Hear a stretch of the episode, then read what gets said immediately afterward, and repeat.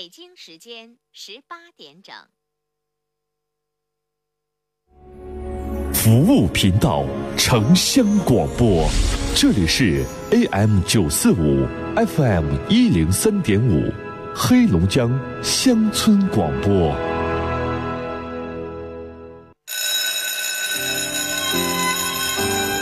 我是一名四年级的小学生，造纸要消耗大量的木材和水，所以画画的时候不小心画错了，不要撕了，背面是可以再画的。再小的力量也是一种支持。在饭店吃饭，记得把剩下的打包带走，回家热热一样吃。再小的力量也是一种支持。我是一名普通的家庭主妇，淘米水还可以洗菜浇花，洗完衣服的水还可以擦地。再小的力量也是一种支持。我是一名个体户，喝完啤酒或者饮料，记得把拉环放进一个小小的动作，可以增加铝的回收量。再小的力量也是一种支持。厉行节约，反对浪费，从我做起，从细节做起。每年的春节，身在异乡的我，害怕的并不是孤独，而是对于家的思念。还记得村头的那棵大树，邻居家的大黄狗，还有那浓浓的年味儿。这里是黑龙江乡村广播，我的乡村我的年，年三十到初六，每天邀您说一说乡村故事，家乡的年，美丽乡村，幸福生活，听听扶贫工作队长的心里话。我的乡村我的年，全国多家队农广播联合制作，文化诉新春，欢唱新时代，乡村有戏，节日开怀，这个春节我们一直都在。这就是家乡的声音。二零一八，有你在，有家的年就在耳边。聆听城市上空最真诚的声音，陈峰在电波里抚慰你的心灵。陈峰和你的广播情感专属时间。陈峰说，陈峰主播，欢迎收听。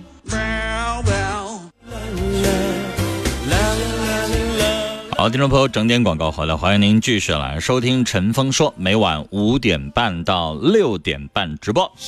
我们的收听频率，哈尔滨地区的听众呢，收音机调到 FM 一零三点五，或者是 AM 九四五，黑龙江乡村广播。每晚五点半，直播间的电话是零四五幺八二八九八四零零、零四五幺八二八九八五零零和零四五幺八二八九八七八七。听我春儿说啊，刚才这位先生说了那么多话，我一句没听懂。啊，他说话有点闷啊，就咱东北话说有点呜了呜了的哈。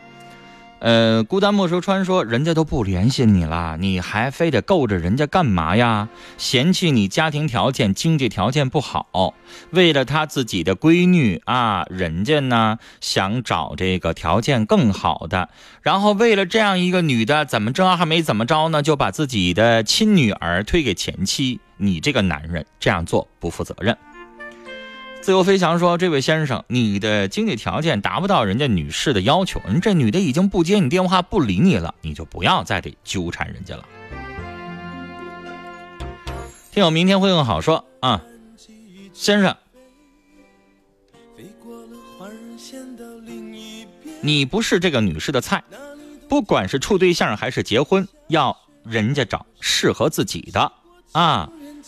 你也得要找适合你的，看不起你的女人，你要她干嘛呀？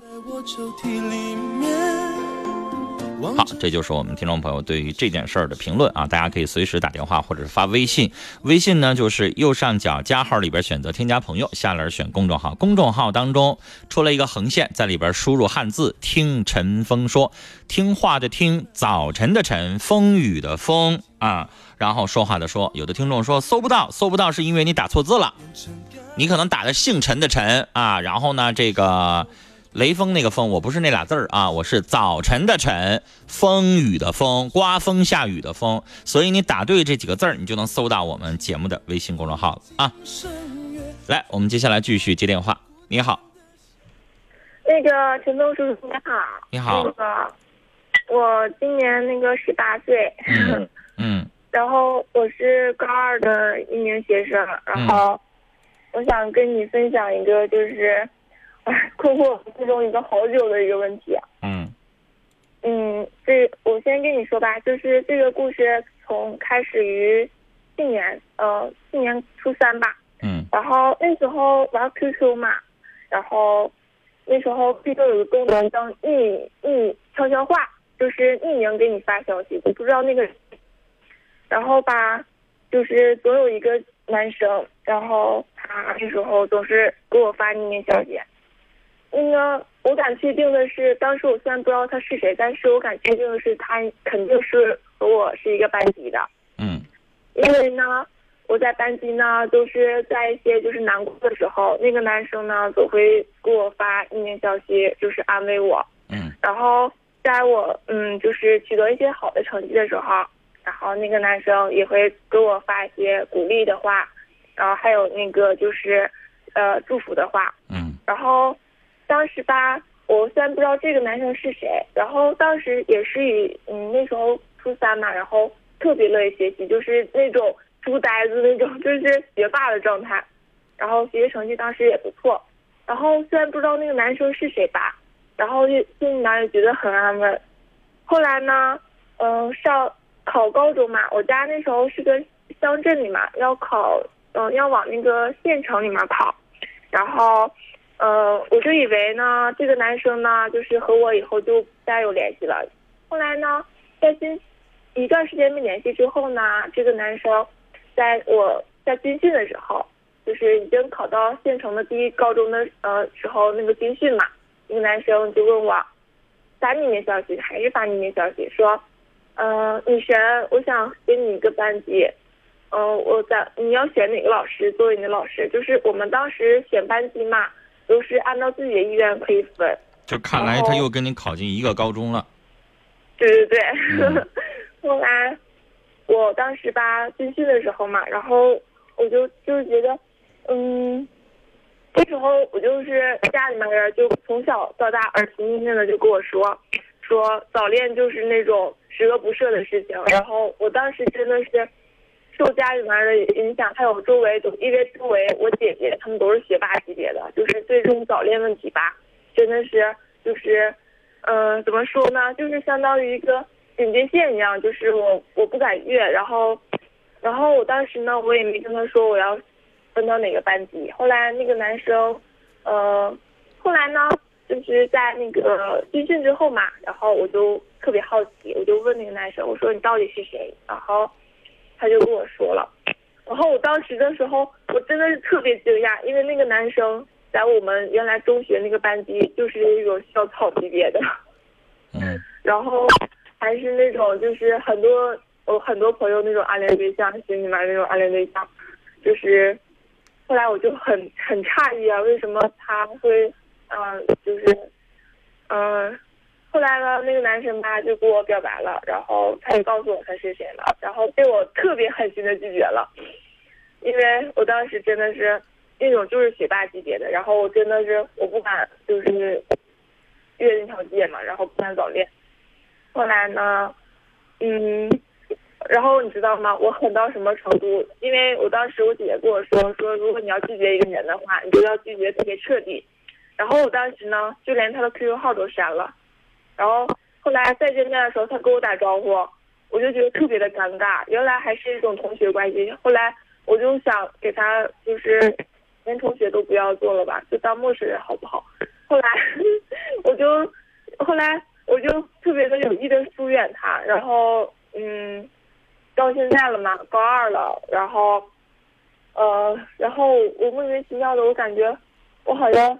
从那个高一的时候，我就感觉我有的时候就是见到他，我心会蹦蹦蹦蹦跳。当时不知道是不是喜欢他，但是吧，我现在我敢确定，我真的是有可能我真的喜欢他。但是吧，我当时拒绝那么直接，啊，我就不知道该怎么办了。女孩，现在已经不像我的那个年纪，二十、年前的时候，我们七零后那个时候，老师真的是拿这个。早恋当做是洪水猛兽一样的防，但是现在我在跟有一些初中老师我没聊过啊，高中老师，因为大家上了高中都十八岁以上了，在跟这些高中的老师们再去聊这个事情的时候，所有的老师我发现大家的观念已经改了，就几乎不是用那样的陈词滥调说你不能谈，你不许谈，你怎么怎么地。现在很多的老师已经学会了用疏导的方式。这也是我们国内有很多的心理老师啊，现在在介入到这个中学时期的这种青春的男孩女孩的这种情感的介入当中，去教给了很多的老师。可能很多老师也受到过一些呃心理的，因为好像各个高中现在有很多也配备了这个心理老师，所以现在很多的班主任老师也不是像你说的啦，就是洪水猛兽，就是不能碰，不是了。他基本上那个语气是这样说了，都说你把握好度。啊，这个不要在影响自己的前途的情况下，在这个方面付出太多精力。你发现他这个话为什么改了呢？因为他也明白十加十八九岁的大小伙子、大姑娘，你让他就是扼杀他的情感、他的懵懂，然后他对于异性的那个好感，那不现实。所以，姑娘，你知道吗？我刚才静静的听你说，我没吱声。你都讲完了，我再发言，我再说。实际上，你当时没有必要非得做陌生人，你做不到。所以老师现在也几乎不说，你就不许跟任何一个男生走太近，怎么地？老师也不说这话了。老师现在用的话，一般情况下是你们把握好度，把握好分寸，啊，别投入太多。一旦有个闪失的话，女孩子是特别容易，你知道吗？拿也拿不起，放也放不下。一旦拿起来了之后，再想放下，他就容易伤筋动骨了。男孩相对来说好一点，啊，因为男生吧不会在感情当中像女孩一样的，哎呀，付出啊、寻思呀、精力啊。女孩子一旦爱上一个人，尤其是初恋啊，我跟你说，所有的人都没有办法把你劝回来。有很多的女孩初恋的时候，宁可跟父母断绝关系，冒天下之大不韪。所有人说了都都不都无怨无悔，这都是女孩干出来的，都是你们在这个年龄干出来的。所以，女孩你知道，现在的家长和老师也都过有过很多的这个经验和教训，管深了吧，孩子更跟你对着干；不管吧，又担心。所以我我想跟你说的是，女孩你自己也把握好分寸就行。你们俩可以正常像朋友似的交往啊，嗯，可以没事通个电话呀。过节了可以相互送个礼物啊，他爱吃什么了你可以给他呀。你最近闹心巴拉的，你也可以跟他聊聊天说说话呀。但是女孩，你说，你知道老师和家长为什么改变了？就是为什么要疏导？你不疏导，就像当年大禹治水似的。哪儿漏了堵哪儿，哪儿漏了堵哪儿，那这水是不是早晚还得再找个地方，它得冒出来？它不冒出来的话，它往哪流啊？对吧？为什么后来要把这个水要给它引出去，用疏导的方式把它引出去？因为你现在就这个情窦已经初开了，家长也明白，如果就不让你谈，那你得偷摸谈。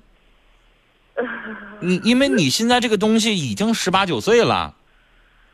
嗯，你爸爸妈妈那个年纪的时候，十八九岁的时候，他也情窦初开，也一样。所以，姑娘，你非得逼着自己，就像过去的那些特别严厉的那些老师一样的，不许碰，不许碰，不许碰，你忍得住吗？你不更闹心吗？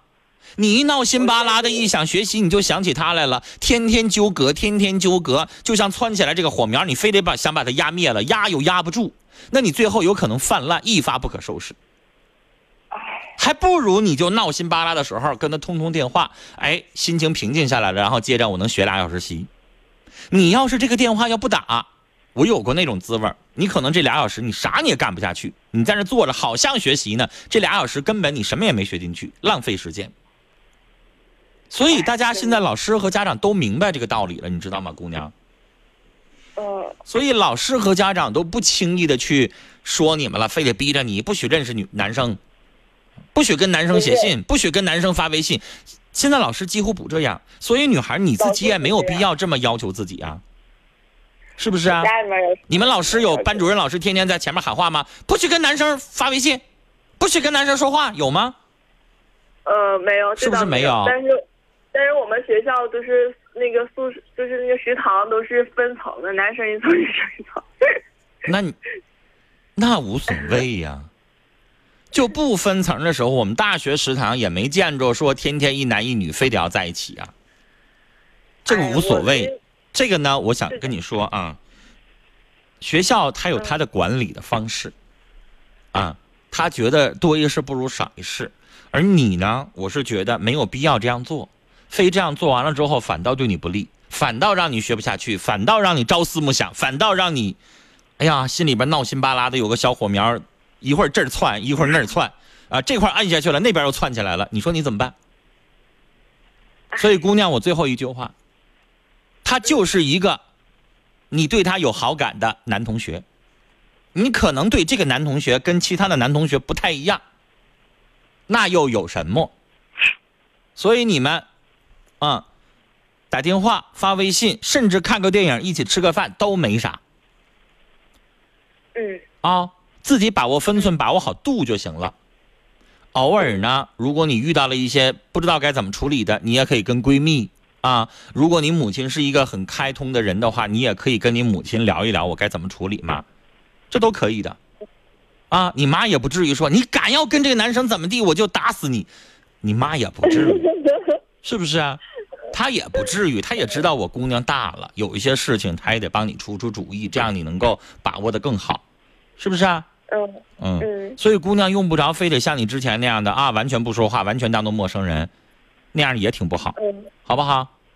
嗯，慢慢自己把握啊。嗯，好嘞，那我们聊到这儿啊，好嘞，再见。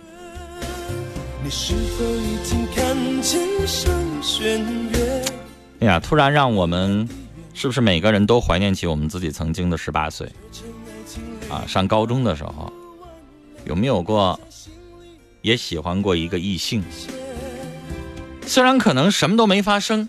但是我们都从那个时候过过来的，那个时候，心里边萌发的那些情谊，真的不是说你自己憋着啊，不去想，不去做，然后就真的能够什么都不做的。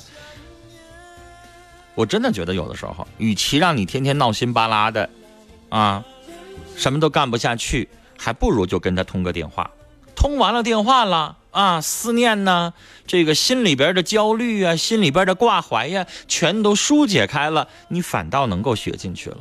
但是还是那句话，把握好度就行了。听我男保姆是这么说的，他说：“小妹妹，感情可以谈，慢慢来，保持你们的底线，路还长，等着你们啊。上了大学，有很多的东西，想怎么办都可以。”听友自由飞翔说：“女孩，现在这个精力呢，确实还应该主要放在学习上。拒绝呢是对的，但是你可以跟他做好朋友啊，前提把握好尺度，啊，不影响学习就行了呗。”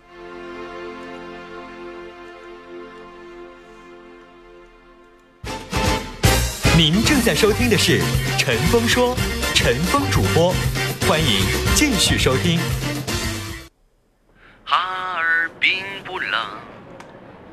飘洒的大雪一直在守护，别害怕孤独，请记住你的他就在远处。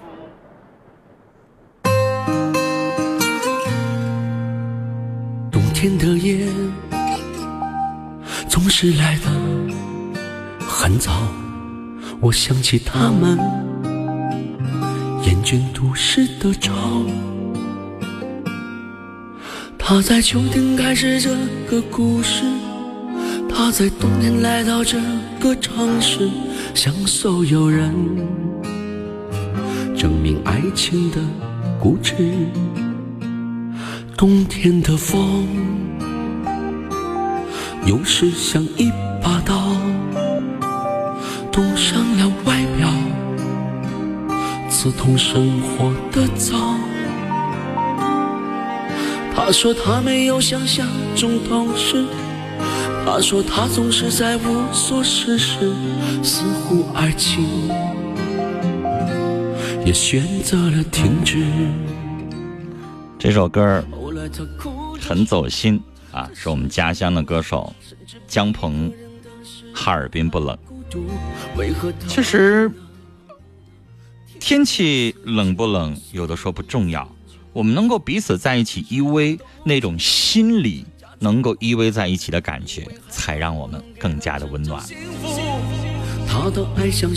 来，我们继续来看听众朋友的微信上的留言啊。这位朋友是这么说的：说我和孩子的爸爸当初离婚，旧的房子过户到我的名字，现在呢，我们俩复婚了，准备搬到他名字买的新房。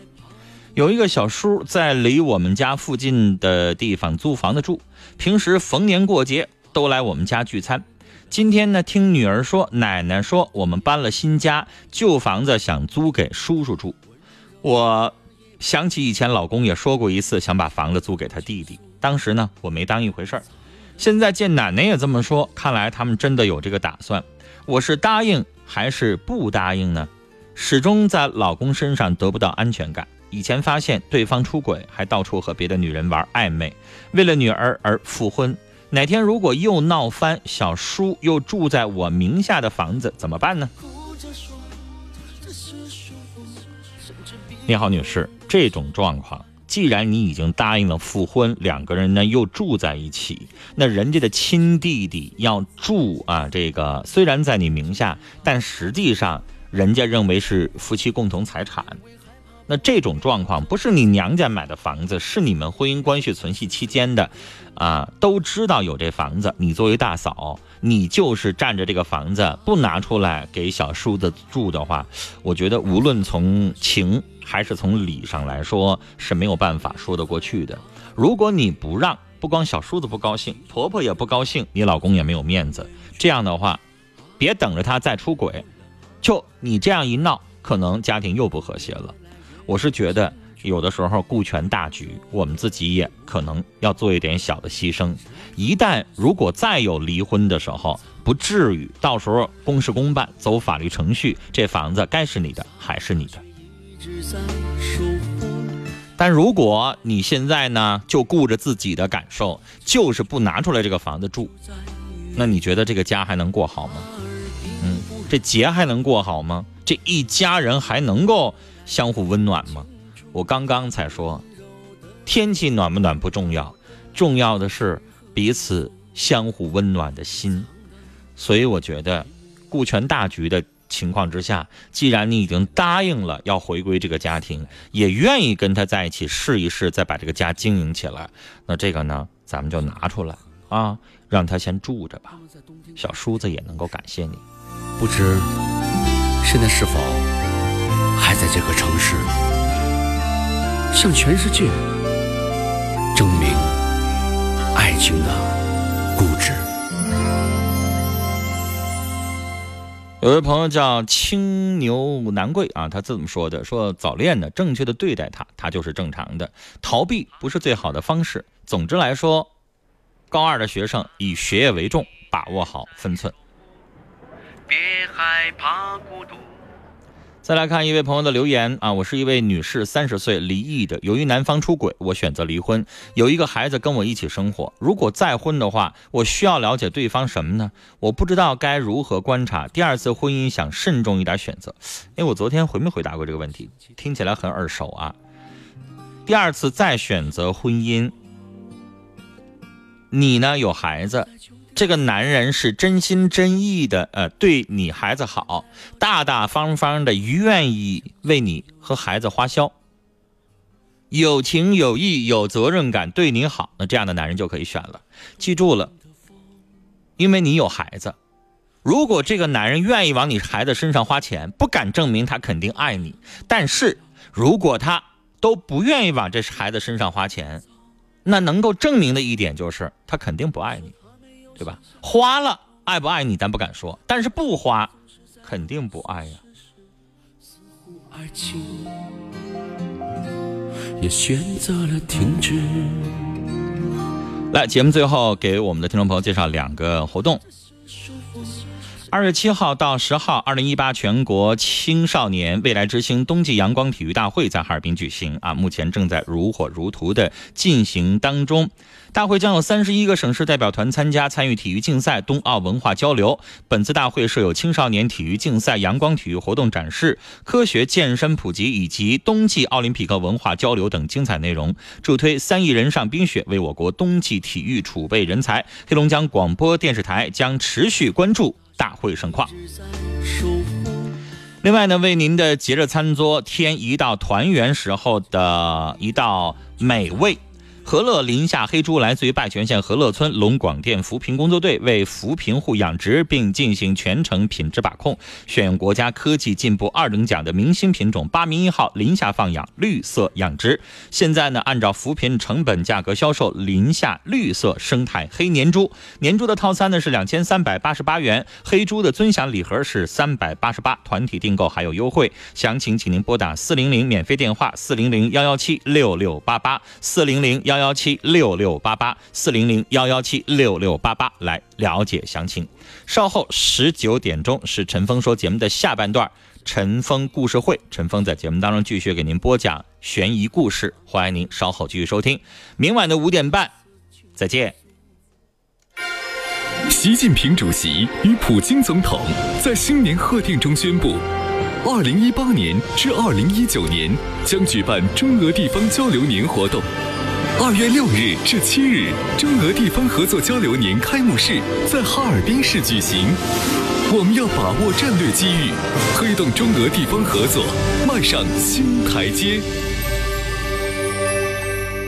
雷锋壮秧真是棒，足肥足要强酸壮，抵抗病害真像样，盘根壮苗长势旺。育好苗选雷锋啊！行行了，都都知道了。种水稻选选雷锋吧？阿里农荣誉出品。新年送礼送惊喜，就送红鸟手机，手机可以测血糖、建档案。新年送礼送感恩，就送红鸟手机，手机可以测血压、量体温。新年送礼送关爱，就送红鸟手机，手机可以测心电、问医生。新年送礼送健康，健康好礼就选红鸟手机。红鸟手机捧在手心里的爱，为健康护航。新世界一楼七星手机连锁各门店有售，咨询热线四零零零四五幺零五五。雷锋壮阳真是棒，祖肥祖要强酸壮，抵抗老伴儿啊，你快来听听这戏匣子里说的雷锋啥？雷锋啥？雷锋牌水稻壮阳剂，咱家用的就是它，用雷锋啊，过个丰收年。对，雷锋水稻壮阳剂，多收稻谷，多打米。选择雷锋丰收忙，阿里农荣。誉出品。老花眼呢是中老年人的多发疾病，许多眼睛花了的老人呢，常爱随便选一副花镜，这都是因为您没有买到一副好的花镜所导致的。现在啊，就为大家亲情推荐了一款既健康又时尚的老花镜，那就是老年视康水晶花镜。这个老年视康水晶花镜的镜片呢，是采用白水晶制作，水晶它不仅能够防磨防花，还能够保护眼睛，预防眼病。那有的人就问了，我怎么知道水晶镜片是不是真的呀？哎，这您不用担心，我们呢会赠送给您一个水晶镜片的识别卡，把眼镜放在测试卡中间，对着光看一下，您就会看到像彩虹一样的颜色，这就是真水晶。那原价一千二百八十元的老年视康水晶花镜，现在超值体验价只要二百九十八元。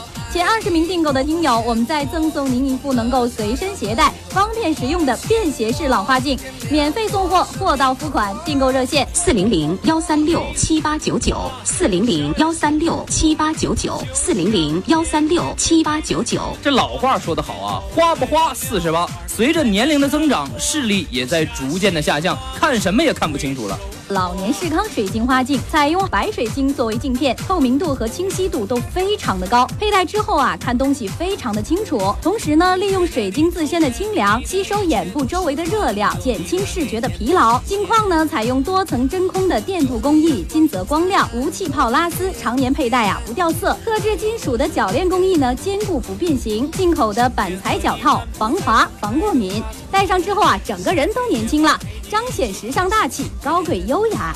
这个老年视康水晶花镜的镜片呢，是采用白水晶制作，防磨防花。这样一副健康时尚的老年视康水晶花镜的原价是一千二百八十元，现在超值体验价只要二百九十八元。那么前二十名订购的听友呢，我们再赠送给您一副能够随身携带、方便实用的便携式老花镜。一